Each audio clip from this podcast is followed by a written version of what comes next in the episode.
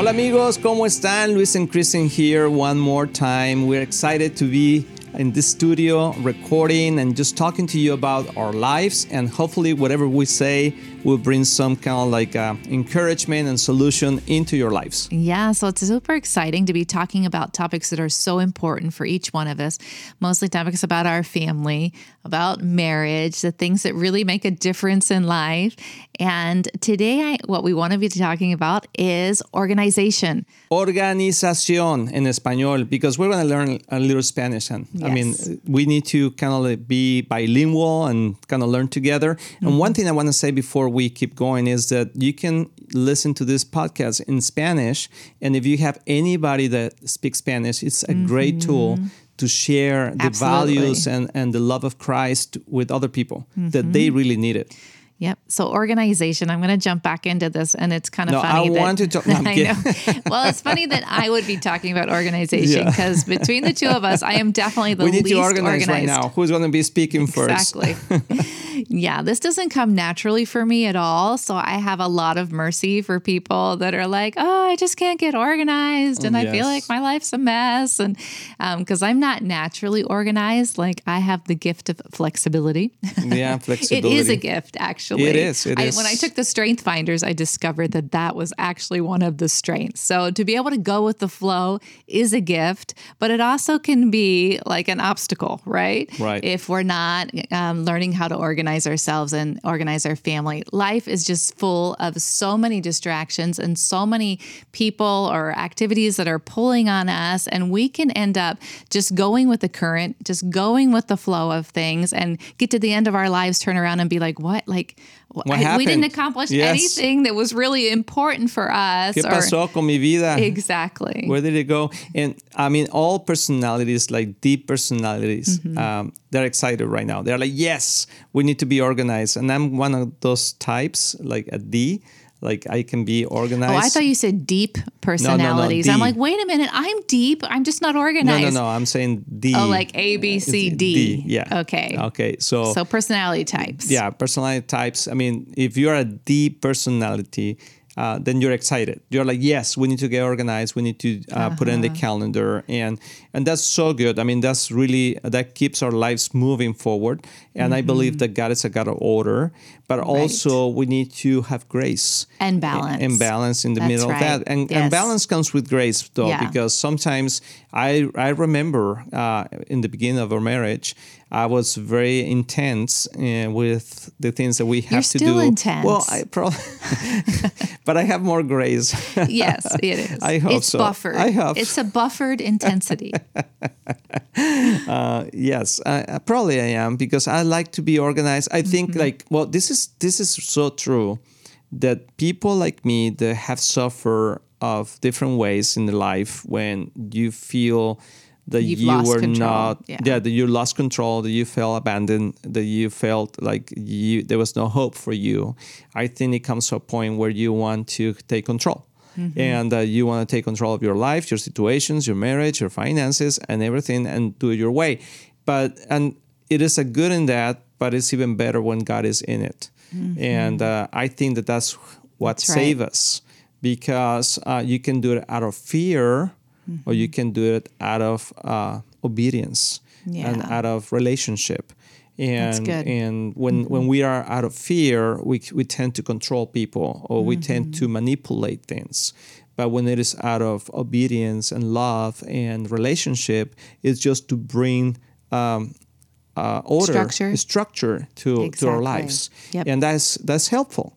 And i remember uh, in the beginning of our marriage i was intense. As you said still i am but a little different. But that it was it was hard for me to come home and just see a very relaxed uh, atmosphere Right. right with the kids and just they're playing and they haven't done anything and um, and they're like uh, just I mean, you had it organized, but in a very No, flexible way. I did not have it organized, and that's okay because I, I am definitely more spontaneous. I like to kind of, like I said, go with the flow of things, but I have to be careful because sometimes the flow of this world, for example, the ca- the current of this world Mm-hmm. is not taking us to to the destiny that God has for us as a family. Yes. So if we just like get on the raft and let it take us, the world is going to take us to an ungodly place where we are not going to see the fruit that we know that the Lord wants us to produce, and that's going to be a blessing for us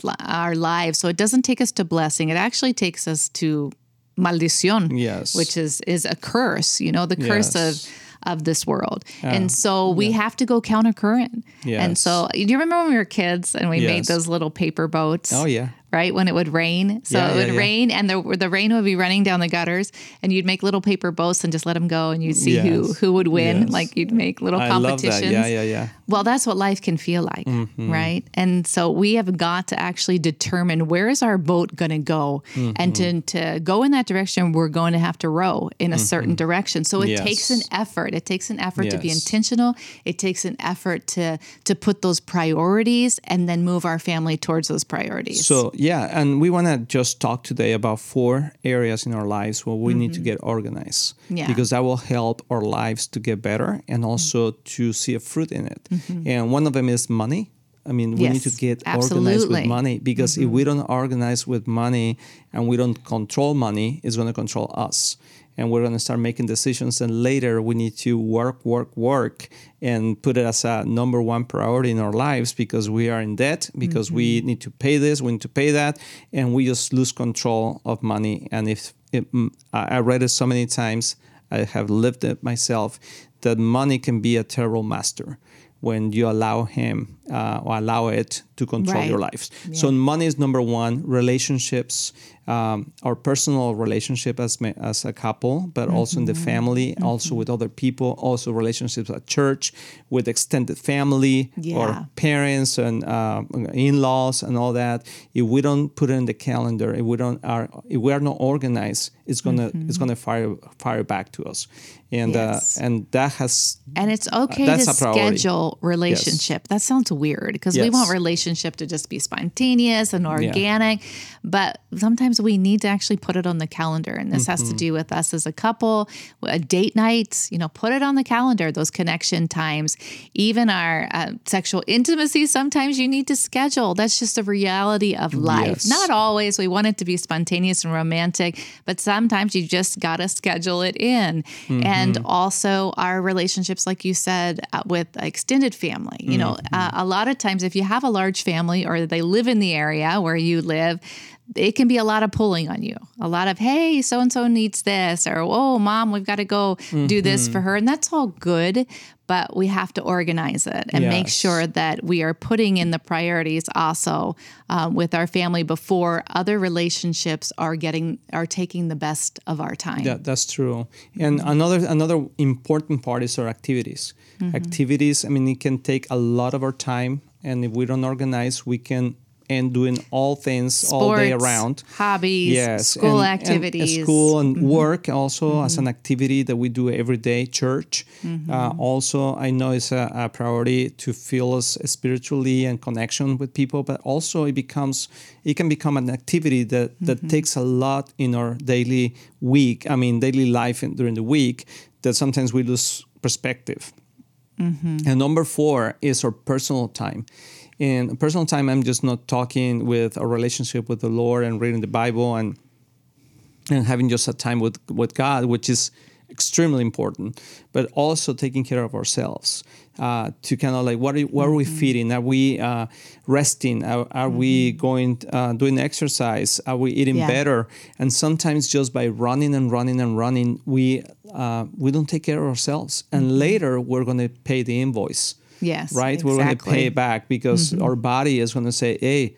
That's uh, enough. uh, it's enough and then we start suffering and the interesting thing is that once we start neglecting our, ourselves and our bodies and our family is later around with time it's going to come to us and it's going to say you know it's going to hurt but sometimes it's not that easy to fix Mm-hmm. like if you get sick because you don't eat well because you i mean if you got diabetes uh, uh, Right. or, or all those kind of things they are terrible as, as sickness but those are signs of neglection Neglect. or neglect or your kids i mean they come back and they have addictions or they feel depressed or they feel uh, suicidal and all these kind of things. And it's, it's the result of that neglect through the time because we didn't organize. Right. And what's that saying in Mexico? Que todo cabe en un todo cabe en un jarrito. jarrito sabiéndolo acomodar. Okay, so everything will fit in the jar if you if you know how to put it in. Yes. Or if you put it in the right way, you organize it at the right way. Yes. And I, it reminds me of that illustration we saw with the a jar or a big jarron. Yeah, a jar. oh my goodness, Uh-huh. that that's a weird. A jar is something little, like more like a container. A container, Okay, so it's yeah. like a glass. I know there's a better word for it in English, but all that's coming to my mind right now is Spanish. And uh, so if you have one of those glass containers and you start, you have a lot of little rocks and And and, big rocks, sand and mhm. big rocks. And if you put the sand in first and then the little rocks, you're going to find out that the big ones don't fit anymore. But if you do it the opposite way and you put the big rocks in first and then pour the little rocks in, which will then they're going to filter down to the Yes. bottom and they're going to get in all the little crevices. Then you pour the sand in and that fills up all those little spaces that you don't see. Um, everything is actually going to fit, but we've got to put the big rocks in first. And Yes. the most important thing we can do when we're talking about organization is determine what are the big rocks. Hmm. What are the priorities? and i believe there's like three main priorities in our lives as, as christians Mm-hmm. Yeah. Uh, one is marriage, family, and the church. And everything should go around those three things. Yeah, because what about work? People would say, "What about my job?" Yeah, I mean, job obviously is Mm-hmm. important, but uh, work should be the motor that help us to have the time for those for marriage, family, and, and church. Uh-huh. That's right. It's a But- tool. Mm-hmm. Yeah, it's a tool. It's, it's the way towards right uh, going towards that direction. Mm-hmm. But when we become when we make uh, work our priority, then everything goes around work. Mm-hmm. Right. So if there is work, then we don't go to church. If there is work, we don't have a, a, a, a date night. If there is work, uh, then Yeah. then we don't we can take the kids to, to the park because work is the biggest rock in our in our vase, right? When we're thinking like yeah, well, that, isn't right? that the word that you were looking for? Vase is for flowers. Okay, but it's That's okay. because That's- we that's we have option. a we have in our home we actually have a vase, A big glass uh, vase a big glass vase, and we have all those rocks. It's true. Uh-huh. Uh, that is amazing. Anyway, but um, that's a topic for another another day. So, but we have find out that if we put those priorities first. And then we use work to accomplish those priorities, to give us That's good. financially freedom to do those things Yeah, that's good. then we can still uh, add all the other, you know, Mm-hmm. all the other commitments, all the other extra things, the birthdays of other people, the the, the going to the game, uh, uh, doing the School extra for the job, the, school, right. all that's important, but has to be in the calendar. Prioritized. Yeah. Has to be prioritized. That's good. So we want to leave you today with thinking. Uh, how am I doing? Am I organized? Or I'm very disorganized in those different areas that yeah, we talked which is about. money, which is our relationships, our activities, and our personal time. So, Mm-hmm. uh, an easy way to start, and I would just leave you with this, is write it down. Start write it down. Uh, all what Mm-hmm. Do we an do. evaluation. An evaluation. How are we doing? How and probably doing? this is a good um, Yeah. night night out with your with your spouse Yeah. and say, how are we doing on these areas? Yes. Are we organized financially? Do we really have a budget? Do we really take the time to to make Mm-hmm. uh, priorities financially? Um, do we have uh, uh, uh, have organized our, our relationships, even our personal relationship with our kids and other people, um, our activities? Maybe we need to make some corrections there and Mm-hmm. change some things uh, that are maybe taking too much time that they're not as important. And then how? What about our personal time? You know, with our the health, Lord. how is it and- affecting our health, also, our yes. daily devo- our devotions with the Lord. So talk about it, pray about it, Yes. and once you've determined like how you're going to get organized, to it. stick to it because that's Yes. where you're going to find peace. So we'll just leave you with the scripture, which is in John 14, where the Lord says, Peace I leave with you, my peace I give you. I do not give it to you as the world gives. Do not let your hearts be troubled and do not be afraid. Amen. Let's Amen. pray. Let's Let's, pray. Father, we just thank you right now, God, that you give us the tools uh, to organize ourselves so that we can be more effective and also to invest in what really is important. So, Father, I pray for every couple, every person that's uh, watching or Yes. listening to this, that their lives will get organized so that everything they, they do uh, will give glory to you. In Jesus' name, amen. Amen. Muy bien. Organízate, amigo. Nos vemos en la próxima. See you next time. Bye bye.